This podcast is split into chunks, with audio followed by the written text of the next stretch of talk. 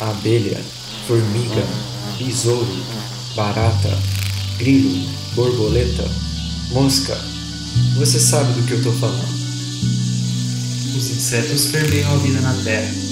O que você sabe sobre eles? Eu sou o Caio. E eu sou o Pedro. Você está escutando O zumbido do mosquito, o canto da cigarra. a pulga atrás da orelha. Você está escutando Bug Bites, seu podcast sobre insetos. Estamos começando mais um Bug Bites, falando aqui diretamente da toca do Besouro Studios. E aí, meu caro ouvinte, como estão as coisas? E essa quarentena aí, hein? É, não tá fácil pra ninguém, né? E pra melhorar, a gente ainda tem notícias malucas e estranhas, como por exemplo da Vespa assassina. Que papo é esse, hein? Para descobrir sobre isso, a gente juntou um time de especialistas. A gente juntou o Pedro, o Bruno e também o Felipe. E a gente ainda chamou um convidado especial, o nosso amigo Matheus Detone, aquele que faz doutorado lá na Nova Zelândia. A gente já entrevistou ele uma vez. A gente fez uma live que foi ao ar lá no nosso YouTube. Se você quiser assistir completo, vai estar o link aqui na descrição desse episódio. O Bruno, inclusive, mostrou alguns exemplares da Vespa Mandarina para vocês conhecerem, para quem nunca viu, um vídeo super legal, não deixem de assistir, beleza? Mas antes de a gente ir para esse episódio, eu preciso agradecer as pessoas que tornam esse e todos os episódios do Bug Bites projetos reais. Essas pessoas que eu tô dizendo são os nossos patrões, padrinhos e madrinhas. Principalmente o nosso padrinho Besouro, o professor Richard Staltamer, as nossas madrinhas e padrinhos Abelhas Operárias, a Priscila Engel e o Diego Aureliano de Sá, e também os nossos padrinhos e madrinhas formiguinhas, a Juliana Carvalho e o Masashi Inoue. Ó, a Priscila e o Diego, eles estão sabendo desse episódio já faz uma semana que eles sabem eles já viram a capa, eles já sabem do assunto e sobre com quem que a gente vai estar conversando. Por que isso? Porque eles fazem parte de um grupo no WhatsApp especial para quem é padrinho ou madrinha do Bug Bites. Existem diversos outros níveis de apadrinhamento daqui do Bug Bites, que tem diversos outros benefícios. Se você ficar interessado em conhecer esses benefícios, também não deixe de acessar o link aqui embaixo, que a partir de 5 reais por mês você consegue apoiar o Bug Bites e ainda ter acesso a conteúdos super legais. Beleza? E se você está escutando o Bug Bites pela primeira vez, não deixa de aprender a como assinar o nosso feed. A gente está presente em todos os agregadores de podcast, no Google Podcasts, no Apple Podcasts e até no Spotify. Se você quiser aprender a assinar, é só você entrar em bit.ly barra assinebb. O link também está aqui na descrição. Ah, e se você está escutando o Bug Bites vindo da Rede Agrocast, seja muito bem-vindo também. A Rede Agrocast é a primeira plataforma de podcasts do agronegócio do Brasil, uma rede em que o Bug Bites também faz parte. Se você quiser conhecer todos os podcasts que fazem parte dessa rede, é só você procurar Rede Agrocast no Google e nos seus agregadores de podcast, nas redes sociais, que você vai encontrar muito facilmente. Beleza? Vamos lá então para nossa matéria especial Vespas Assassinas aqui no Bug Bites. Será que as vespas são assassinas? Ou será que elas não trazem nenhuma ameaça para nós? Vamos deixar isso para os nossos especialistas.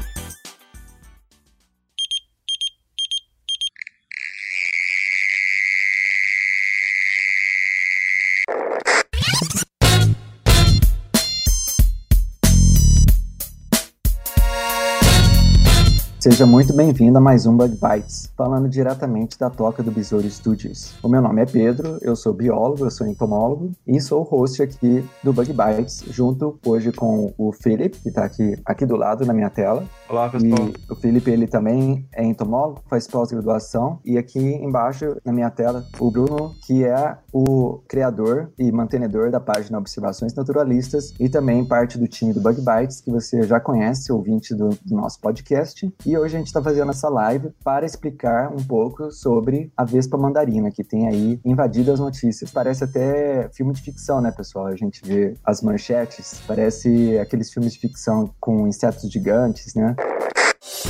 Vespas gigantes invadem a cidade. A população está em pânico.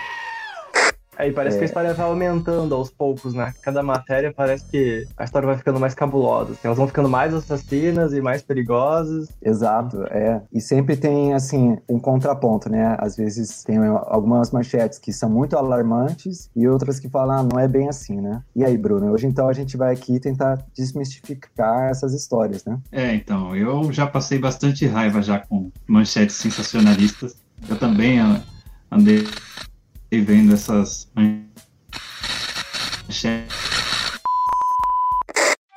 Ô, Bruno, desculpa, sumiu bastante a sua voz. Você quer tentar entrar de novo? Fechar e entrar? Vou tentar refazer. Tá.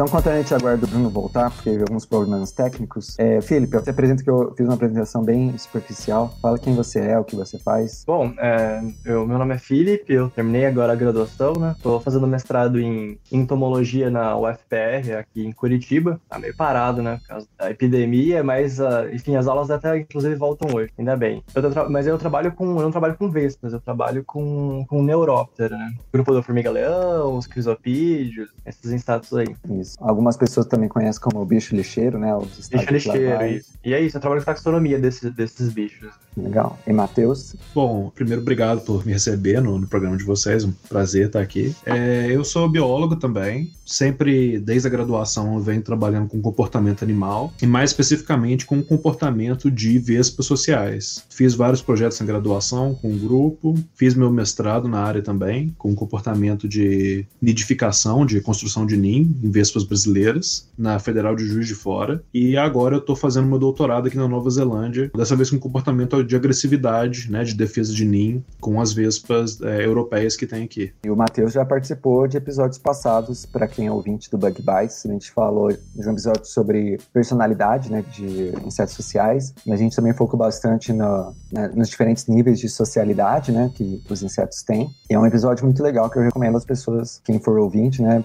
e quem não for ouvinte também, que se torna ouvinte, de ir lá no seu aplicativo favorito de podcast, ou no SoundCloud, ou até no, no Spotify, e procurar o episódio por lá que, que vale a pena escutar. Matheus, eu tenho uma dúvida. É, nosso tema de hoje é sobre a vespa mandarina e toda essa esse misticismo quase em cima desse bicho, né? Mas ela não, não, não corre na Nova Zelândia, certo? Olha, a gente fala que ainda não. A Nova Zelândia ela é, um, é, é um lugar onde tem um- várias espécies invasivas assim que chega, acabam chegando aqui exóticas e costumam se estabelecer muito bem, porque o, é um ecossistema muito. é, a fauna e a flora neozelandesa ela é endêmica e ela é única, não tem em nenhum outro lugar do mundo que é igual aqui. Foi um, um ecossistema que ficou muito isolado por muito tempo geologicamente.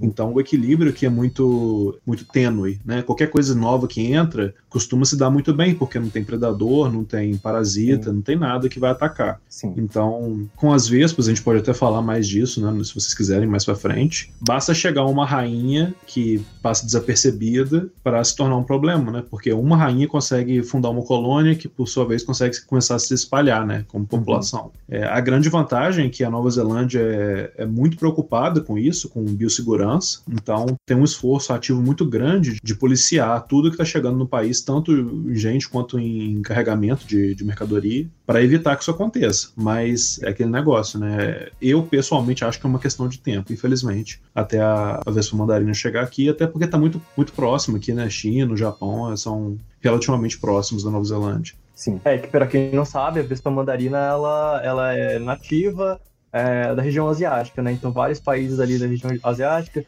Então, no Japão, ela é muito conhecida, ela é praticamente parte da cultura popular lá no, no Japão. O Bruno vai falar mais sobre isso. É, e, outro, e outros países ali da, da Ásia também. E agora, mas ela ocorre também na Europa, acho. Eu não sei se tem vespa mandarina na Europa. É que eles têm um problema recente com uma outra vespa, que é a vespa velutina. Na França e Portugal é um problema bem recente, acho que 2015, de- de- 2014, se não me engano. Uhum. E, mas aí agora a vespa mandarina no, nos Estados Unidos e no Canadá, como já foram detectadas, não, acho que não colônias, né, mas acho que indivíduos assim, é, Foi uma colônia no Canadá que foi encontrada e destruída, e um indivíduo no estado de Washington, nos Estados Unidos, se eu não me engano. Todos os dois e- em 2019, no ano passado. É, é só uma coisa que a, a galera tá até tirando sarro do é, 2020 coronavírus, aí em março vem as vespas assassinas, mas as vespas foram encontradas no fim de 2019, né? E aí o Isso. relatório lá do governo do, do governo americano sobre essa vespa saiu agora. E é engraçado, né? Agora, na verdade, deixa eu é, dar umas boas-vindas de volta pro Bruno. Aí, Aí, tá funcionando bem agora. Aham, tá bem melhor. Mas então, é, deixa eu só me tentar me apresentar de novo aqui. Eu sou o Bruno, do Observações Naturalistas, tem aquela página que fala sobre insetos e que agora está aí é, enchendo o saco de jornalista por causa dessas manchetes sensacionalistas aí sobre as vespas assassinas, né? Como a mídia É. tem chamado. Olha, muito tempo que eu, que eu me interesso, né, pelas vespas mandarinas, assim, e eu nunca vi tanta referência à vespa assassina como nesses últimos dias, assim, sabe? Eu sempre conheci ela como vespa mandarina, né, que o, o nome científico ele é também um nome popular, Uhum, e como vespa gigante asiática. uhum. Mas nos últimos dias, o que estourou de vespa assassina, Sim. é manchete que, que fala sobre assunto, sabe? É, É uma pena, né? Uma pena. A gente vai comentar mais sobre isso. E só para comentar, como o Felipe aqui falou, né, que né, chegou o coronavírus e agora chegou a Vespa, né? E, e é engraçado também como é que algumas das histórias sensacionalistas elas se coincidem, né? Porque, por exemplo, não existe nenhuma evidência de que o coronavírus é, foi feito em laboratório, mas existem já todas as teorias conspiratórias sobre isso. E tem gente que acha que a Vespa mandarina também foi feita em laboratório, né, Bruno? Por um minuto É. terrível, eu achei que você ia falar que não existe evidência que coronavírus é real. E aí. Ah, não. não, não. Mas que, que história é essa, Bruno? Eu não vi isso. Da... Não, mas Saiu do jornal? alguma Cara, coisa eu vi assim? tanta coisa. Eu vi gente aproveitando que a Vespa é asiática para atacar a China, que a Uhum. Vespa foi criada em laboratório, que os comunistas implantaram a, a Vespa. Eu vi de tudo nesses, nesses últimos dias aí. Uhum. Foi assim, é, uma, uma pena muito grande, né? Porque muito disso, é, eu acredito, né? Foi meio que, que as pessoas já estavam, né? Algumas pessoas, né? Infelizmente, não muito bem informadas, já estavam nutrindo um certo ódio, né? Por, por causa da China, essa questão do coronavírus e tal. E essas manchetes associando mais uma coisa ruim à, à Ásia, né? Infelizmente alimentou muito razões xenofóbicas, né? Que, que algumas pessoas já estavam nutrindo. E infelizmente gerou esse tipo de coisa, de desinformação. Né? E aí algumas fake news aí propositais mesmo, né, de tentar associar com foi algo implantado pelos chineses nos Estados Unidos, umas coisas absurdas assim, sendo que são de uma espécie exótica, é uma coisa que não é uma novidade, né, a gente para falar sobre isso. Né? Será que a gente pode falar um pouquinho então sobre como, como as vespas são introduzidas, né, acidentalmente Claro. no, no Mar Navarro? Claro. Uhum. Então, para quem só dando um, geral, né, sobre biologia de, de vespas sociais, antes de mais nada, tem dois grandes grupos de vespas, né, no, na biologia. Tem, nós temos as vespas sociais, que vivem em ninhos, em colônias, que a gente vê. Então, aquela é o famoso caixa de marimbondo, é, que a gente tem no Brasil, é, no norte do Brasil também chamam de caba. É, também algumas espécies formam só um favo aberto, que às vezes fica muito comum de ver é, embaixo da janela ou, ou é, ar-condicionado, essas coisas. Também tem aquele que é uma caixa redonda que a gente vê muito no Brasil, né? Então esses são indivíduos sociais, eles vivem em colônias, né? Então dentro ali tem um ninho onde você vai ter os adultos que trabalham igual abelhas, tem, vão buscar alimento, vão construir o ninho, vão proteger o ninho. É, no Brasil os ninhos são feitos de papel, né, uma substância igual ao papel, então às vezes elas é, pegam ali pedaços de madeira, fibra vegetal e vão construindo aquele ninho. E tem as outras vespas que são as solitárias, né, que também tem bastante, é bem comum ver, é aquelas casinhas de barro na parede. É, a diferença é que a vespa solitária ela não vive em colônia e não tem vida em sociedade. É, elas só se encontram, as adultas, quando elas estão é, acasalando e depois nunca mais. Depois a, a fêmea vai é, construir aquelas casinhas de barro ou em vários grupos, ou buraco no chão, dependendo da espécie, coloca os ovos ali, vai colocando umas presas para as larvas comerem quando elas nascerem, mas não tem colônia. E são as vespas bem grandonas, né? O povo costuma assustar quando, quando vê. E o lance das vespas sociais terem esse potencial para ser introduzida no país como uma espécie exótica e se espalhar, como acontece muito, né? Não, não no Brasil tanto, mas nos países temperados, esse é um fenômeno relativamente comum, é, é porque o que acontece? A, a vespa, as vespas têm uma, a biologia delas é bem diferente da maioria dos animais, porque a rainha, que é a que se reproduz, que coloca os ovos na colônia, ela vai acasalar ali durante o período reprodutivo e ela vai ter ali dentro dela guardada o, o esperma dos machos e ela consegue fecundar ovos ali até, até ela morrer. Uhum. Então, uma rainha que esteja fecundada, é, que sobreviva, por exemplo, que consiga chegar em outro país, ela consegue fazer uma colônia inteira sozinha, na maioria das espécies. E essa colônia vai produzir fêmeas e vai produzir machos no final do ciclo da colônia que por sua vez podem fundar suas próprias colônias e, e dar seguimento a essa invasão. E, e, a forma como elas chegam é muito comum no caso da vespa mandarina, no caso das, é, das véspulas da, da Europa que chegaram aqui na Nova Zelândia, é porque é, essas espécies de, de zonas temperadas elas hibernam. Então a, a, rainha ela, ela emerge ali no final do, do ciclo da colônia, que é no, no outono geralmente que é quando ela vai ela vai nascer no final do ciclo, vai sair e vai escolher um lugar para passar o inverno, escondido do frio, né, para não morrer de congelado e tal. E é aí nesse ponto que costuma ser o motivo para esses indivíduos serem introduzidos, porque é muito comum uma rainha esteja procurando um lugar quentinho para hibernar, por exemplo, num piano velho, numa estante de livro antiga que está ali é, meio abandonado, ou aquelas até dentro de casa é muito comum, né? Já rolou aqui comigo de ter rainhas é, quando chega a primavera, que elas saem, né? Uhum. De ter rainha dentro do meu quarto. Provavelmente que elas acharam um cantinho ali para passar o inverno. É, uhum. Então, assim, basta que um pedaço de, de mobília com rainhas dentro seja colocado no navio para ser vendido para outro país, pronto, você tem uma invasão. Pô, acho que o Matheus aqui sabe muito mais do que eu, mas só para Já que ele comentou sobre o ninho e etc. Então, a Vespa Mandarina, pelo que eu sei, ela faz ninhos exclusivamente no solo. Então é uma vespa que ela não vai fazer ninho dentro de tronco de árvore, não vai fazer aquela. Eu conheço como o nome de cachopa, né? Não sei se todo mundo conhece por esse nome, não mas conhecia. como seria, seria o ninho da o ninho da, da vespa, né? Do marimbondo. Conheço como cachopa. Eu conhecia como e... cacho mesmo. Enfim, então, então essas vezes fazem o fazem ninho no solo. Eu acho que e aí geralmente a galera sabe que aquela vespa tá por perto, primeiro que o bicho é grande, né? A maior vespa que existe de todas, né? Então, e acho que até 5 centímetros para as rainhas, né? Em média 3 centímetros e meio ali para as operárias. E o pessoal geralmente percebe a presença dessas vespas, da vespa mandarina, pelo ataque às, às abelhas de as abelhas comerciais, né? Comerciais. Então, a apis mellifera, que quando essas vespas atacam essas, esses ninhos dessas, dessas abelhas, então elas costumam comer só a parte do, dos músculos ali no tórax e o resto ela faz uma ela ela joga fora. Então, quando elas atacam o ninho, fica aquele monte de dos corpos das, das abelhas, e aí, às vezes, geralmente o ninho inteiro, então a pessoa acaba percebendo a presença dela. Inclusive, hum. acho que até por isso o nome é assassina, talvez, acho que não tanto assassina de humanos, mas assassina de abelhas, né? Eu queria comentar que, falando de assassinos também, a gente poderia até mencionar que existem os percevejos assassinos, né?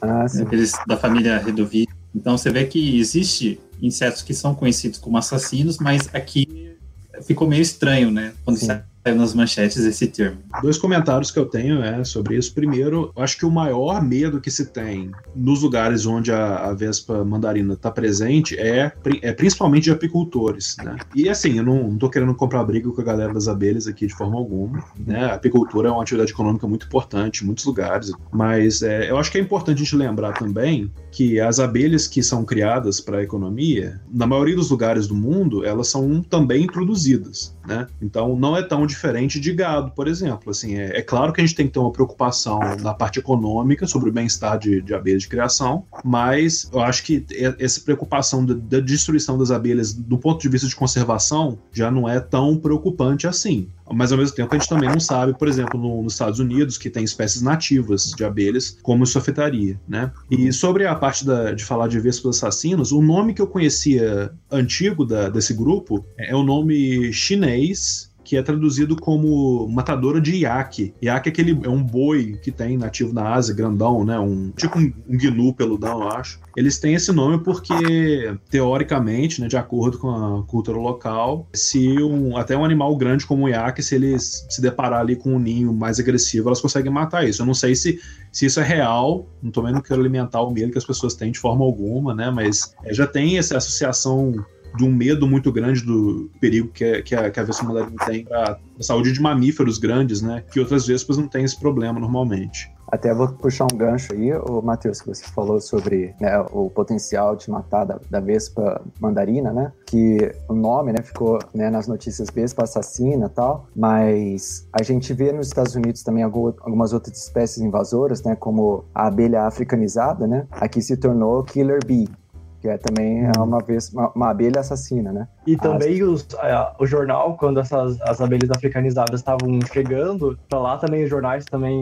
é, fizeram todo um alarme em cima, e até, acho até tem até reportagem disso, acho que no Brasil, se não me engano. Então o pessoal ficou também meio Sim. assustado. Essa e história a... da, das abelhas é, africanizadas talvez mereça um episódio só sobre isso. Com certeza. É uma história muito interessante e é meio que culpa nossa. Sim, é, exatamente. Não sei até o quanto eu posso falar sobre isso aqui, mas é muito, é. muito legal isso. Não, com certeza. É, a gente, nós daria uma história muito legal para falar. Vamos, vamos já anotar para um próximo episódio. Mas só para fazer, só para completar esse pensamento, tem as Killer Bees e aqui no Estados Unidos também tem as formigas lava-pés, né, ganharam o nome de fire ants. Em ambos os casos, o perigo, né, a, a fatalidade, né, os perigos de saúde mesmo, tem a ver mais com as pessoas que estão predispostas a uma reação alérgica, né?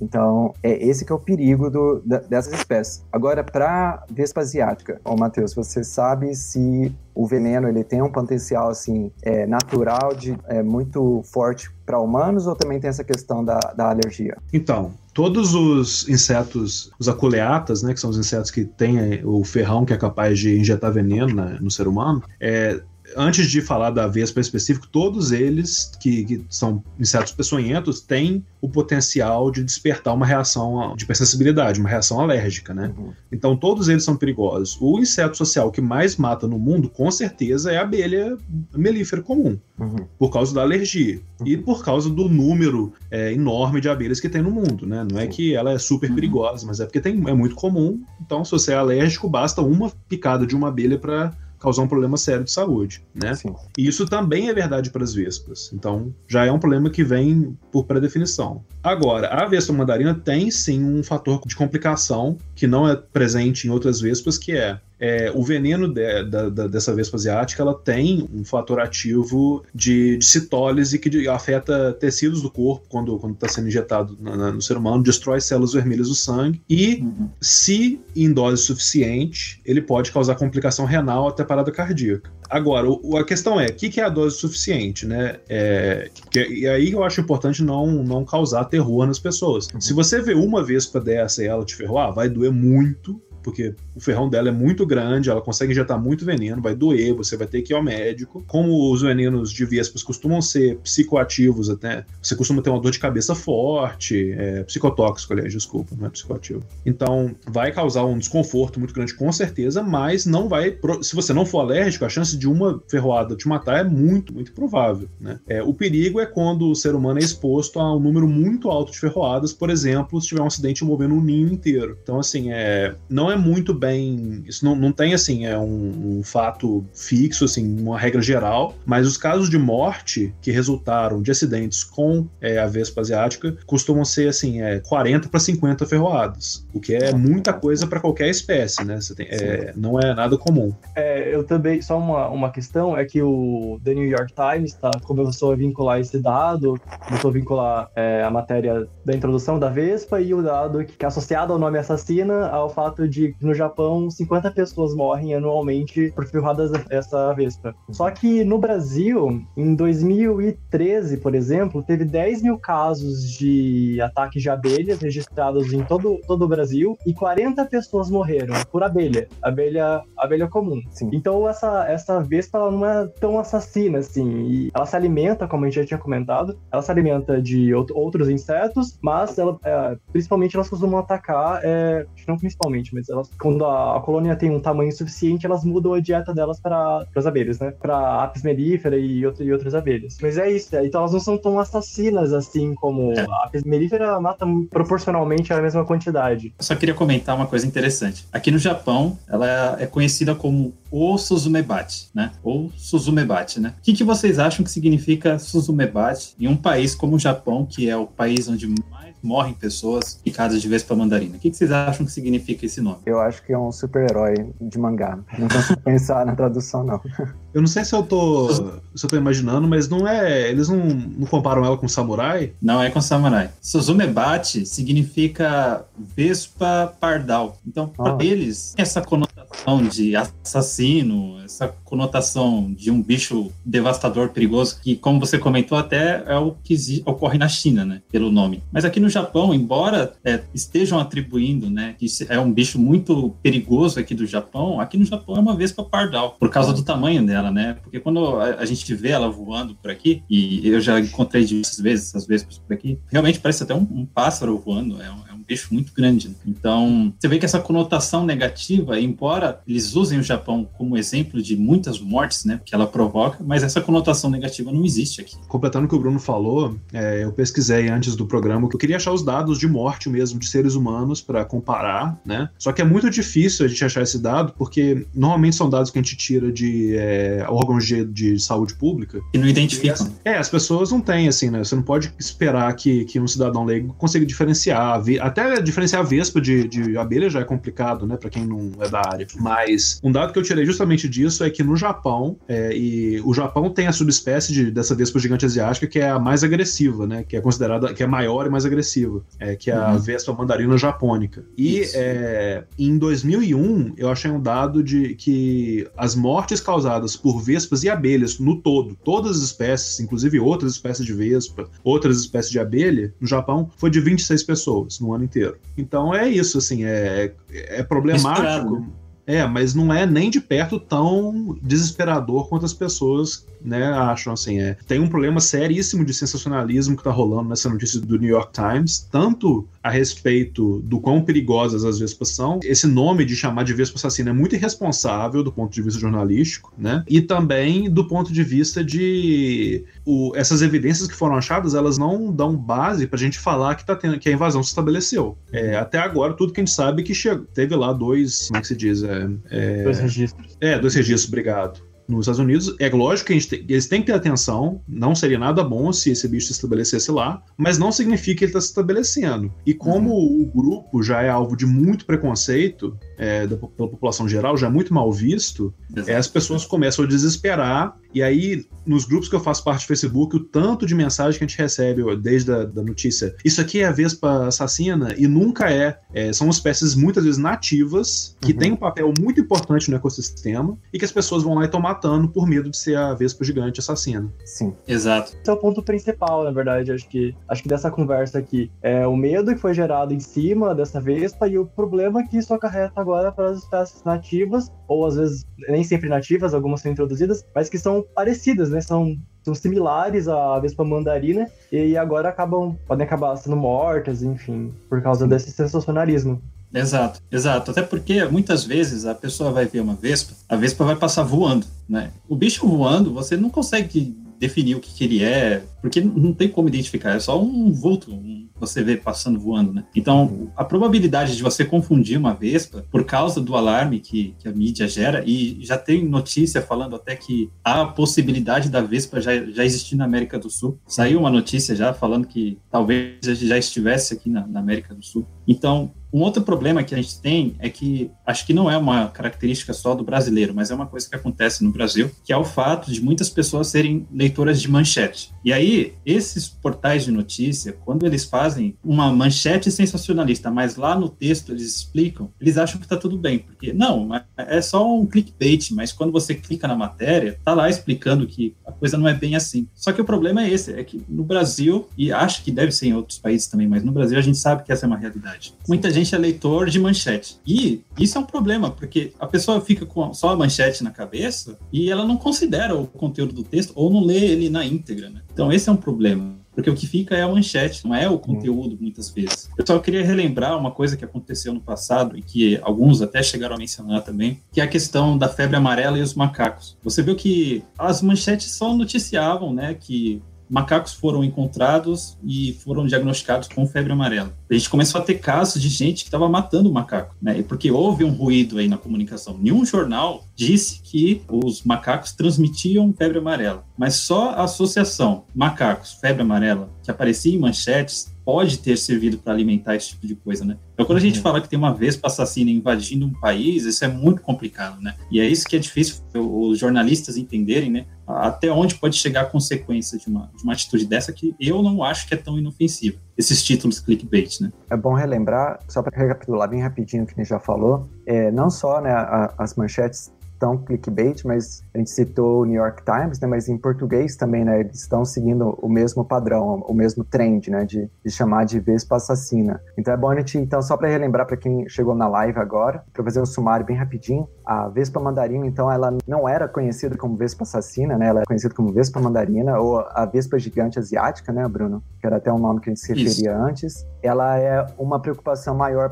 para os apicultores, né, como o Matheus é, falou, porque é, esse, esse é, o, é, o, é, a presa né, da, das vespas, né, o alimento que, que ela vai é, buscar, né, ou, ou, que ela vai assassinar, entre aspas, são as abelhas e, e para os apicultores né, da, da Apis mellifera, né, a, a abelha europeia, esse é um, é um perigo real. Agora, tem perigo com a vespa mandarina? Tem, assim como tem com é, qualquer outro inseto que é capaz de ferroar, né? Você pode ter uma reação alérgica, seja formiga, seja abelha, seja vespa mandarina. E como foi falado aqui, você precisaria de um grande número de ferroadas para realmente sentir, se você não for alérgico, né? Para realmente ter um perigo para sua saúde, de, de, precisar de hospitalização e tal. Mas é, muito do que está sendo noticiado é um pouco de, de alarmismo que é desnecessário. Mas tem o lado das espécies nativas, né, como foi mencionado aqui, que aí é essa questão, será que a invasão né, no novo habitat vai afetar as espécies nativas? Essa é uma questão bem importante para se pensar também. E eu vou pedir para o Bruno, por favor, mas mandar a palavra para o Bruno, para ele mostrar as vespas que eu acho que ele tem preparou ali um display. Sim. Eu queria fazer um comentário que uma coisa muito, muito é, curiosa, que assim, é, apesar dessa reputação terrível que essa espécie tem, é, isso é, não é não é uma coisa que eu falo, não é muito evidenciada, não é fácil de falar, assim, né? não dá pra falar com certeza, mas a impressão que a gente tem é que dessas espécies que tem aqui na Ásia, no Japão, na Nova Zelândia, tudo, o gênero da Vespa, né, ele é muito mais agressivo com outros, com outros insetos, por ser predador de abelha, de vespa, do que com, com vertebrados, com mamíferos, né, com, com o ser humano. Ao contrário, por exemplo, do gênero Véspula, das Yellow Jackets, né, que são muito agressivas com mamífero. Isso é até importante falar, a Vespa, quando ela é agressiva com a gente, quando ela tá atacando a gente, ela não faz isso por maldade, não faz isso por crueldade. A Vespa vai te uhum. atacar em duas situações. Uma é quando você tá. Se for uma forrageadora que tá voando, se você ameaçar ela, às vezes sem querer, por exemplo, se você apertar ela, se você pressionar ela contra você sem querer, ela vai te ferroar, mas é para se salvar ou se você estiver perto do ninho para proteger a prole dela. Os filhos dela estão ali dentro e você é uma ameaça. É assim, é assim que ela tá percebendo. Então elas não fazem de, de maldade. Mas a outra coisa. se alimentam falar... de humanos. Exatamente, né? É, e a outra coisa que eu queria falar, que até eu vi aqui que a gente tá perguntando no, no chat do, do, da live, que eu não sei se vocês queriam abordar, é da ah. possibilidade da Vespa Mandarina chegar no Brasil. E eu tinha pensado um pouco disso, se vocês quiserem eu posso falar um pouquinho. Sim, claro. Por favor. Então, é, deixando bem claro, eu não conheço né? Eu desconheço. Pode ser que tenha havido, mas alguma espécie de vespa exótica que tenha conseguido se estabelecer no Brasil de forma significativa ou preocupante mesmo. A gente não tem nenhuma espécie que eu saiba de vespa social que chegou, invadiu de outro país, se estabeleceu e está causando problema no Brasil. A minha pesquisa foi em Minas Gerais e lá a gente só tinha espécies que são consideradas nativas. Então, assim, é a, a vespa mandarina pode chegar. Poderemos ter uma rainha chegando no Brasil? Sim, provavelmente já até chegou em algum momento. Uhum. A questão é, será que ela chega e consegue estabelecer? E aqui eu coloco dois grandes fatores que eu considero, e aqui eu tô falando base da literatura, mas não tem nenhum estudo que comprove isso, é só o que a gente sabe da biologia do animal, que dificultariam muito para a vespa gigante chegar e se estabelecer no Brasil. Uhum. É, a primeira coisa é, é o clima brasileiro, de forma geral. Né? O Brasil é um país tropical, é a vespa mandarina, é, especificamente a mandarina, né? a vespa asiática gigante, ela é mais típica de zonas temperadas do leste asiático. É, inclusive, a área que ela chegou lá nos Estados Unidos, no Canadá, agora da notícia, é, é no Canadá e no estado de Washington, que são bem mais ao norte, né? então já são lugares com clima muito diferente. E elas têm um ciclo no anual muito demarcado, ao contrário das, das espécies tropicais, que costumam ser muito mais flexíveis e estão aí o ano inteiro. Às vezes, uhum. se o seu lugar é mais frio, no inverno elas podem desaparecer por um tempo, mas é, essas vespas de zona temperada, igual é aqui na Nova Zelândia, é bem demarcadinha. Elas estão ativas ali por dois, três meses no máximo, durante a, a estação quente. Uhum. Então, é, como esse animal se daria bem numa, numa zona tropical, que é muito diferente do, do ambiente natural, não é, não é fácil prever. É, é possível, por exemplo, só teorizando, que é, a própria competição com as espécies nativas prejudicaria essa vespa por ela não conseguir se manter ativa, por ela precisar desse, dessa época fria. A gente não sabe o que pode acontecer. E o outro fator que eu acho que, e aí é, eu, tô, eu tô especulando mesmo, né? Que eu acho que seria extremamente difícil para uma, uma vespa asiática se estabelecer no Brasil é o seguinte: no Brasil a gente não tem espécie de vespa social que faz ninho é, debaixo do chão. Porque no Brasil a gente tem muita formiga e formiga brasileira é ótimo para pegar vespa. Elas destroem ninho à torta direito. Nós temos espécies de vespa no Brasil que são especializadas em se proteger de formiga. O ninho é construído para não deixar a formiga entrar, porque as formigas elas destroem, às vezes não tem como lutar contra. A formiga costuma ter muito mais indivíduo atacando e elas não param de vir e às vezes você só podem sair voando e desistir se, a, se, a, se as formigas chegarem. Aí você pega uma espécie que faz ninho no chão, você está entregando de mão beijada para as formigas entrarem e destruírem tudo, né? Sim. Imagina é... se, a, se a correição encontra. Pois é. é. eu acho assim, eu, eu falo com um certo nível de certeza que na, na região realmente tropical no norte do Brasil é impossível dessa vez para chegar e causar qualquer tipo de problema. Mas mesmo a, a, a véspula, que é uma outra espécie, né, que é a Yellow Jacket, é menor, é, que conseguiu chegar na Argentina, só ficou limitada ali na Patagônia, não está se espalhando muito e não conseguiu passar pro resto da América Latina. Acho que, assim, acho que tem alguns é, registros assim ao norte, nos Andes, mas no Brasil nunca chegou. E, e por São fim, regiões mais frias, né? É, Exatamente. E por fim, é, ainda nessa linha, os Estados Unidos já teve uma invasão de Vespa no passado. Então, em 1910, se eu não me engano, chegou a Vespa cabro, que é a Vespa europeia lá, né, que é parente próxima dessa Vespa gigante asiática. É, chegou lá, se estabeleceu, então tá lá, mas não causa esse problema que está sendo reportado para a Vespa Asiática, não tem a mesma reputação, apesar de né, as pessoas não costumam gostar, e ela não conseguiu é, se espalhar para todos os Estados Unidos e tomar conta, a Vespa Cabra, apesar de ser exótica e apesar de estar tá lá faz 100 anos. Uhum. Então ela está delimitada ali a, a, a costa é, leste dos Estados Unidos, é, vai do norte até uma boa parte, acho que até a Flórida, mais ou menos, mas não conseguiu chegar na Califórnia, não conseguiu chegar no resto do país. Então, assim, é, não é. Acho que tá, tá tendo muito barulho em cima de algo que, que não corresponde com, com esse medo, assim, com essa. Não é a realidade. Só uma coisinha, eu quero passar a palavra pro Bruno, mas antes pro, pro, pros ouvintes, quando o, Matheus diz Vespa, é o gênero de Vespa que a gente está conversando hoje, porque no coloquial, né, a gente fala Vespa para todos os tipos, né, de, de Vespas, né, de Vespa parasitoide, tem Vespa social, Vespa solitária, que, a gente, que o Matheus falou aqui anteriormente, né, mas quando o Matheus ele fala Vespa especificamente é o gênero Vespa, que é o mesmo gênero da Vespa mandarina e, e também de outras, né, da Yellow Jacket que, que foi mencionada. E o Bruno acho que tem alguns exemplos para mostrar, né? O Bruno, você quer identificar na sua caixinha quem é quem? Então, eu é, montei aqui um displayzinho um pouco baseado no que a gente tem de noção uh, de himenópteros é, vespas, no caso, e abelhas do Brasil, né? Eu não tenho a apis mellifera, infelizmente. O, a, a abelha mais comum de todas eu não vou ter para comparar aqui, mas eu coloquei uma abelhinha japonesa que é de tamanho próximo da, da apis, né? E ah, como já, já se sabe bastante, né? Já se discutiu bastante, as vespas mandarinas são caçadoras e destruidoras, né? Dos ninhos de, de apis mellifera. Então aqui eu coloquei até uma moeda de um real que é a referência que todo brasileiro vai ter aí na, na própria carteira, né? Para vocês terem uma ideia do tamanho que chegam essas vespas. Então aqui a gente tem três exemplares. Então essas três grandes, né? Vocês já deduzem que é a vespa mandarina. Aqui em cima a gente tem uma vespa que o Matheus pode até falar um pouco mais a respeito desse tipo de vespa, que é o tipo de vespa mais comum, né? Esses que fazem pequenos ninhozinhos na, nas frestas de janelas, de casa, assim. É o, o, que o brasileiro geralmente vai ver e vai chamar de marimbondo, né? E aqui a gente tem duas mamangavas, né? Inclusive, essa mamangava aqui, essa que eu tô apontando o dedo, ela é invasora aqui no Japão. Ela é vietnamita,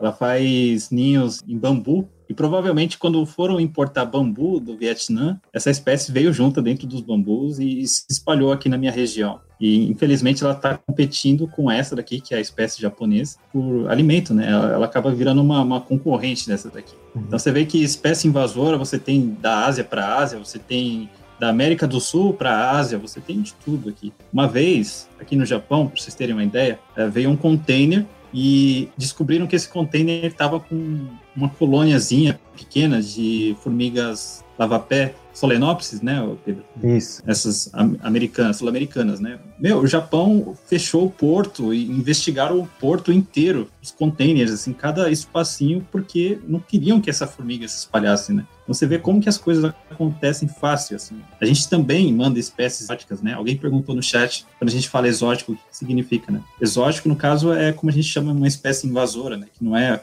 nativa daquela região, que foi introduzida, né? A gente chama nesse sentido de, de exótico. Então, tá aqui esse modelinho, né? O pessoal também conhece as mamangabas do Brasil, né? Muita gente acha até que é um besouro porque só vê voando, não vê quando o bicho pousa. E, bom, o, o Felipe comentou do vídeo, né? Espalharam um vídeo é, de uma vespa atacando um rato. Inclusive, portal de notícia divulgou isso, né? Como se fosse a vespa mandarina que chegou nos Estados Unidos e já tivesse causando transtorno, já tivesse matando a fauna de lá. Uhum. Cara, é, é, um vídeo que já, já era muito antigo já no YouTube. Não é a vespa mandarina, é uma espécie europeia. E, e o engraçado é isso, que esse vídeo ele foi divulgado como ó, olha que a vespa asiática está fazendo já nos Estados Unidos. Sendo que a espécie é uma, é uma espécie europeia e que já existe nos Estados Unidos desde, mil, desde os anos 1800, desde 1840, a espécie já está estabelecida lá nos Estados Unidos. Então, olha, olha como são as coisas, né? Uhum. E, inclu, inclusive, um dos portais que divulgou isso, né, viu o esclarecimento que eu fiz lá no, no Observações Naturalistas e se retratou até. Eu não Sim. sei os outros, né? Mas pelo menos um, um se retratou e já fiquei muito,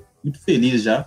Que bom. Quando, quando as pessoas falam de, de, influenciador digital, esse foi o dia que, que eu me senti um influencer um influencer do, dos insetos. Muito bom. Então, assim, é, eu assim, também é... quero comentar sobre uma fake news que eu vi, que eu até comentei no, no grupo do, do Bug Bite, que tem um portal de notícias também aí, bem grande, na verdade, que ele, ele pegou a notícia dessa mandarina e aí ele misturou com uma foto e com informações de um pompilídeo, das vespas da ah. família Pompilidae, que caçam hum. aranhas. E daí já aí tinha a foto. Assim, é, evidentemente que as, a vespa caçadora de aranha e a, a vespa mandarina são completamente diferentes, assim. Você vê, mesmo um leigo percebe a diferença.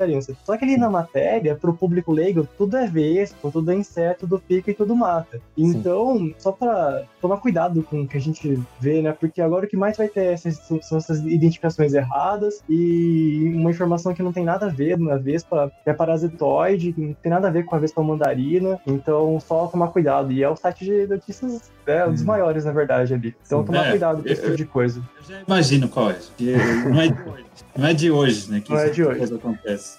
Será que ah, eu posso fala. comentar aqui? Pode, pode é, falar, Matheus. Acho que a Thalita que tá no. Eu tô de olho nos comentários do vídeo também. Uhum. A Thalita, é, vamos, vamos, vamos, responder é, os comentários. O que eu vi aqui, ó, a Thalita, ela perguntou acho que duas vezes já é, se tem uma hipótese como as vespas mandarinas chegaram nos Estados Unidos. E a gente, eu comentei, né, um pouquinho mais cedo, vou repetir rapidinho. Hipótese tem. O mais comum, Thalita, e quem mais estiver ouvindo, é porque essas vespas é, desse grupo, elas, elas passam por um período de hibernação durante o inverno. A rainha, né, sai do ninho é, no final do outono ela precisa hibernar para ela poder construir um ninho durante a primavera. E elas vão procurar, então, pode ser um, buraco no chão, pode ser um cantinho, uma frestazinha na sua casa, pode ser um pedaço de mobília, e aí basta essa rainha entrar num lugar, por exemplo, igual a gente falou, uma estante velha que você, na sua casa, e aí depois você muda do país que tem esse bicho para outro país, você leva a sua estante, você está levando com você a rainha, e essa rainha sozinha, ela é capaz de começar um ninho e colocar os ovos e criar ali um, uma colônia inteira a partir de um só indivíduo, e essa colônia vai se reproduzir e vai dar sequência ao ciclo. É, o outro comentário que a Denise falou que é, ela comentou que assistiu um documentário que é uma espécie de vespa que invadia outro vespeiro de espécie diferente, matavam, sequestravam as larvas e criavam como se fossem das mesmas. É, eu não sei qual documentário esse é, mas isso é um fenômeno comum em insetos sociais que chama é, cleptoparasitismo,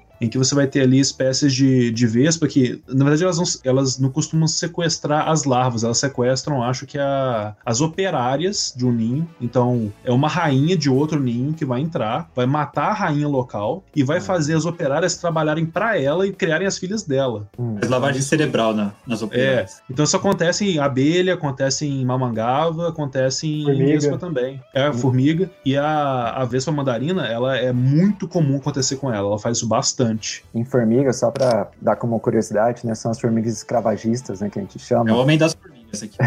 É, eu não, cons- não consigo resistir uma pergunta sobre formiga. Mas as formigas escravagistas, né, elas é, é um fenômeno também muito interessante, a gente pode falar em outro episódio, mas elas é, fazem exatamente isso que a Denise, ela descreveu para Vespa. Para Vespa eu não conheço, mas as formigas escravagistas, elas fazem isso. As operárias de uma colônia invadem outra colônia, roubam as larvas, voltam, criam como se fossem suas, e, e durante esse processo, as larvas da outra espécie, né, ou- às vezes é da mesma espécie, às vezes de outra espécie, mas dependendo né, do, do caso de formiga escravagista, elas perdem a- o sentido de identificação e identifi- identificam as suas sequestradoras né, como da mesma família, né, da, da mesma colônia, e começam a trabalhar para elas. Então é um fenômeno né, bem conhecido na, na biologia. É muito legal. É, é, um outro comentário aqui do Maicon, Maicon Santos Nunes, ele perguntou se uma vespa também morre depois que ela dá a ferroada, né? Assim como as abelhas. E aí Matheus também pode complementar, mas não, ela não morre. Inclusive, esse é um dos problemas, na verdade, da vespa mandarina. Ela não tem preferência por humanos, ela vai te atacar se você ameaçar ela, mas um dos problemas é que ela é uma vespa grande, então ela injeta uma grande quantidade de veneno,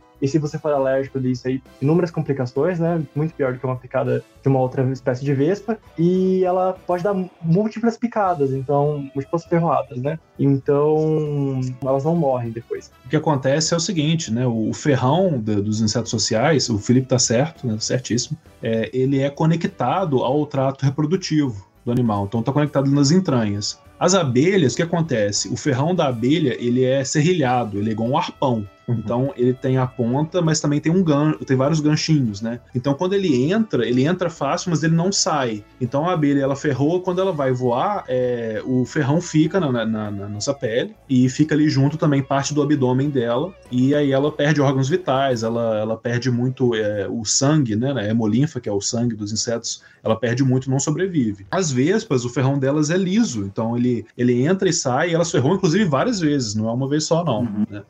O que também vai injetando é, várias quantidades de veneno. Entretanto, pode acontecer, sim, do, do ferrão ficar preso e a vespa acabar morrendo. Já aconteceu comigo, já fui ferroado e, e o ferrão ficou na minha pele, eu tava ali vendo, que tava, su- tava doendo muito, mas tava super interessado em assistir ali, ver o, a glândulazinha de veneno bombeando, né, e tal, mas, mas é, é raro, não é comum acontecer. É uma coisa de bem de biólogo, né? A gente quer ver acontecer. Eu já também já peguei formiga cortadeira na mão só pra ver se ela consegue morder mesmo a pele, e morde. Força da mandíbula, ela corta. É. Eu tenho esse exemplar que eu tenho aqui, ele ainda tá meio fresco, porque faz pouco tempo que eu encontrei morto. Isso que eu ia te perguntar, como você conseguiu esses, esses exemplares? Ah, daqui é muito comum na minha região, Vespa mandarina. E, tipo, nas estradas que cortam parques, é, você encontra muitos é, mortas na, na beira de estrada, porque provavelmente elas se chocam, elas passam voando a mil. Quando elas se chocam com veículos, essas coisas assim, elas caem mortas já. E eu fico muito feliz, porque eu vou coletando tudo e vou, vou pondo na, na coleção entomológica, né? Porque, pô, pelo menos não é uma morte inútil, né? Uhum. Eu, vou, eu vou coletando, vou guardando, e inclusive são essas que, que eu mostrei aqui. Eu acho que deve dar um, uns 6, 7 milímetros, mais ou menos, de ferro. É, é bem grande. É isso mesmo. Uma coisa, é, eu tenho um vídeo aqui, eu vou tentar compartilhar com vocês, que é um encontro meu com uma vespa mandarina. Você pode postar no YouTube, Bruno, e posta, colocar um, um título tipo Homem contra Vespa Mandarina e sobrevive Homem. ao ataque. Sobrevive. É, sobrevive, é. Engraçado, né? Encontrei a vespa assassina e e não me assassinou. Tô, tô, tô Ou você, bota, ou você bota, tipo, você assustado na thumbnail, aí um círculo vermelho e na Vespa Mandarina deu ruim, e aí você tem um emoji, um emoji de caveira. Sobrevivi? Não É. sei. Então, eu- é, essa situação aqui é um parque do lado da minha casa, do lado de onde eu moro, né? Como eu disse, essas vespas elas são muito comuns aqui na minha região. Tava aqui passeando, tava, na verdade eu tava filmando as mamangavas nesse dia, né? Tanto que é, as mesmas espécies que eu mostrei agora há pouco no display, elas estavam aqui coletando, né? O, o néctar da- das flores e o pólen. E eu encontrei a vespa mandarina e eu fiquei perseguindo ela ali, ela me ignorou completamente. Eu achei que ela ia me assassinar. Ela não, não tava muito afim de me matar nesse dia, né? Como estão dizendo por aí. Você tava perseguindo ela, mas ela não tava te perseguindo? Como assim? Fake news hein, Bruno? É, pois é. Não, eu tava atrás dela, eu tava seguindo ela, tentando filmar, né? Eu achei que o meu celular não ia pegar bem, mas o bicho é tão grande que o celular pegou. Então ficou, ficou bem legal. E eu quero que vocês reparem que a Vespa, ela não é agressiva comigo, né? Ela me ignora completamente, por mais que eu esteja indo atrás dela, né? Claro que eu também não, não me aproximei demais, nem tentei pegar ela com a mão, nem nada do tipo, né? Sim. Mas quero que vocês reparem como que ela me ignora, ela tá ali procurando alimento dela, não tá preocupada em, em ficar brava e irritada comigo, né? Dá pra ver que tem outros risquinhos voando que são mamangavas, né? E ela procurando alguma coisa interessante, né, para alimento. E me ignora, ela não faz nada comigo. Eu acho que, assim, o vídeo a gente disponibiliza aí para os, os ouvintes, para o, pessoal que tá no YouTube também. O vídeo, acho que também tá lá no, no seu Twitter, esse vídeo, não tá? Esse daqui eu postei, mas eu, eu não, não enfatizei que era o meu encontro com a Vespa Ah, Mandarine, tá. que eu sou um Mas agora tem que postar, tem que postar agora, porque agora vai dar milhões de visualizações. Deixa eu só aproveitar então, para agradecer todo mundo que tá, tá assistindo aí. A gente não tá ignorando, mas é que é um assunto tão interessante. A gente, né, cada vez tem mais coisa para adicionar. Eu vou dar uma olhada rapidinho aqui nas perguntas. É... Eu vi uma pergunta aqui da, da Camila, Uhum, Pedro. Pode é, falar.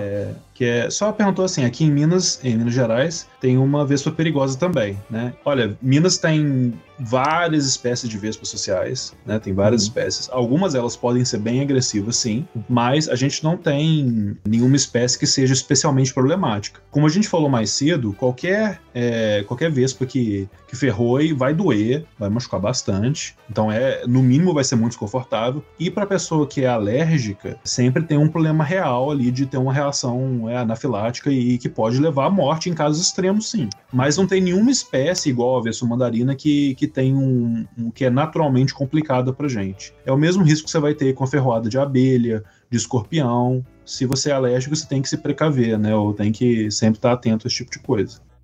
É, ô, pessoal, acho que não vai dar para responder todas as perguntas, mas só para mandar um alô para todo mundo que tá aí no chat. A gente tá curtindo que tão- o pessoal tá gostando do. tá mandando bastante pergunta interessante. A Denise, ela tá pedindo um conselho sobre a faculdade. Vamos é, voltar para as vezes, mas só para Denise, acho que sempre dá tempo, né? Ela acho que tá perguntando se dá tempo de ainda fazer biologia, que ela teve que desistir no passado. E com certeza dá, não existe idade. Eu conheço gente que aposentou e foi fazer biologia, se formou e hoje está fazendo doutorado. Então, com certeza dá para correr atrás dessa carreira. E É, ela- Eu só diria uma coisa Aham. Denise, é que eu também queria seguir entomologia forense. Com certeza faça biologia, com certeza vai atrás do que você tá afim de fazer, sem dúvida. Mas talvez não entomologia forense, pra ser perita entomóloga forense. Porque no Brasil vai ser complicado você arranjar trabalho depois, porque depende de concursos, os concursos são demorados pra caramba e são muito, muito concorridos. Mas assim, é, vá atrás dos sonhos. Se é, o que- se é o que Sim. você quer fazer, com certeza, né? Sem dúvida. A gente fez um episódio com um entomólogo forense. É, depois procura, eu recomendo para Denise ir lá no nosso podcast. Procura no, no Spotify Bug Bites Podcast, é, se já não for ouvinte, né? E vê o perfil. Agora eu não tô recordando o nome da pessoa, é uma vergonha, mas é, veja lá o nosso episódio sobre entomologia forense. Procura o perfil dele no, no Instagram, que ele, ele é uma pessoa assim que ele, ele dava aula em concurso sobre entomologia forense. Ficou dando aula por um tempo até que ele é, prestou o concurso, passou, e hoje ele é perito forense é, pela polícia. Então é um, é um perfil legal para seguir e pegar mais dicas nesse respeito. Mas, bom, muito obrigado, pessoal, pelo pessoal que veio assistir. Vou agradecer também aqui ao Philip, ao, ao Bruno e ao Matheus, também, o nosso especialista aqui que estuda de fato uma vespa invasora e acho que foi muito produtivo, muito interessante o conteúdo aqui. Então, para fechar, vou, vou deixar vocês darem as, as suas considerações finais é, antes de a gente finalizar. É, Bruno, Acho pode eu- começar você. Então, eu só queria agradecer a oportunidade. Foi muito difícil, por isso até que a gente não teve mais tempo para avisar vocês que estão ouvindo, né? Porque o Pedro está nos Estados Unidos, Felipe está no Brasil, eu estou no Japão e o Matheus está na Nova Zelândia, né? Então, olha Isso. a bagunça que foi. Foi muito difícil combinar um horário, mas enfim, deu essa live. Quem não conseguiu ver toda vai poder ver depois no canal. E acompanhe Observações Naturalistas. Eu vou estar acompanhando as notícias sobre a Vespa Mandarina. E sobre o episódio de entomologia forense, o entrevistado foi o Vitor Boteon. E passo a minha vez. Pode, falar.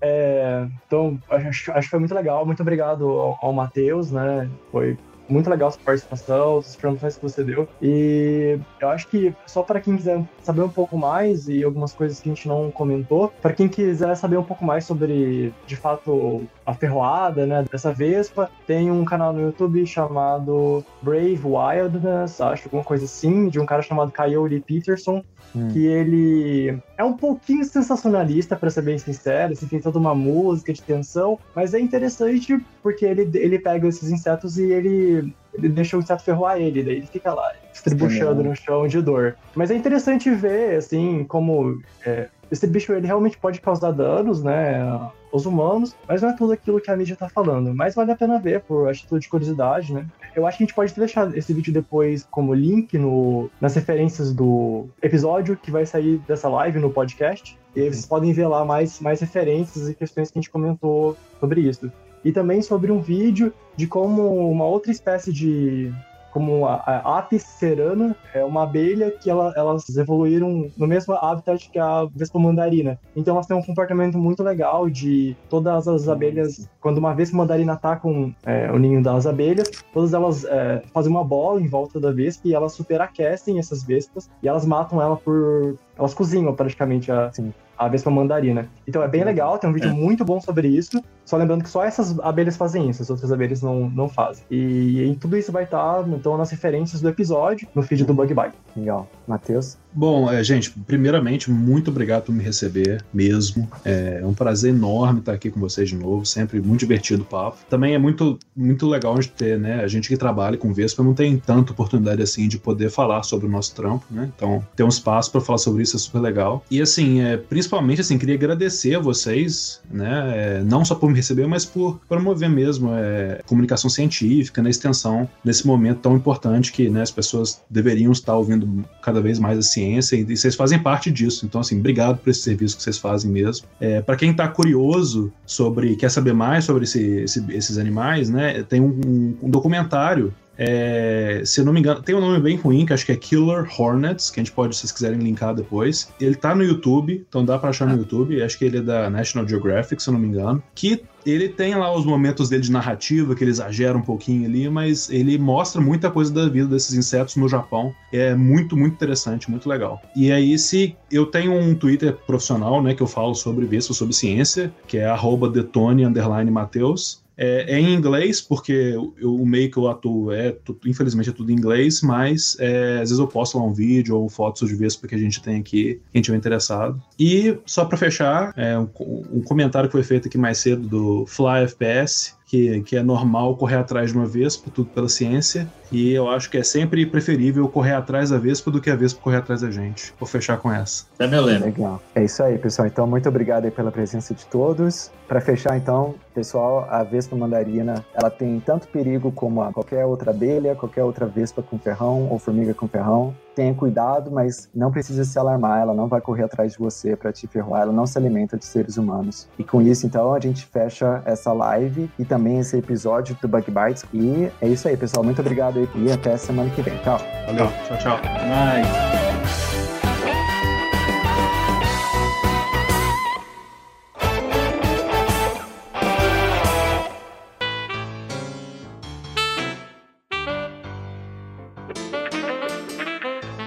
Pessoal, esse foi o nosso episódio da semana, que a gente pegou todo o áudio da nossa última live que a gente fez com esses especialistas falando sobre a Vespa mandarina. E se você quiser assistir esse vídeo, ver as vespas que o Bruno comentou que ele demonstrou, é só você entrar no YouTube e procurar Bug Bites Podcast. Lá existem diversos materiais de episódios que a gente fez, de entrevistas que a gente fez e até mesmo de algumas visitas que a gente já fez. Se você ainda não segue a gente no YouTube, tá na hora de seguir. Se você também não segue a gente no Facebook, no Instagram ou no Twitter, é só você procurar Bug Bites Podcast. Beleza? A gente vai ficando por aqui e até a semana que vem. Tchau, hein?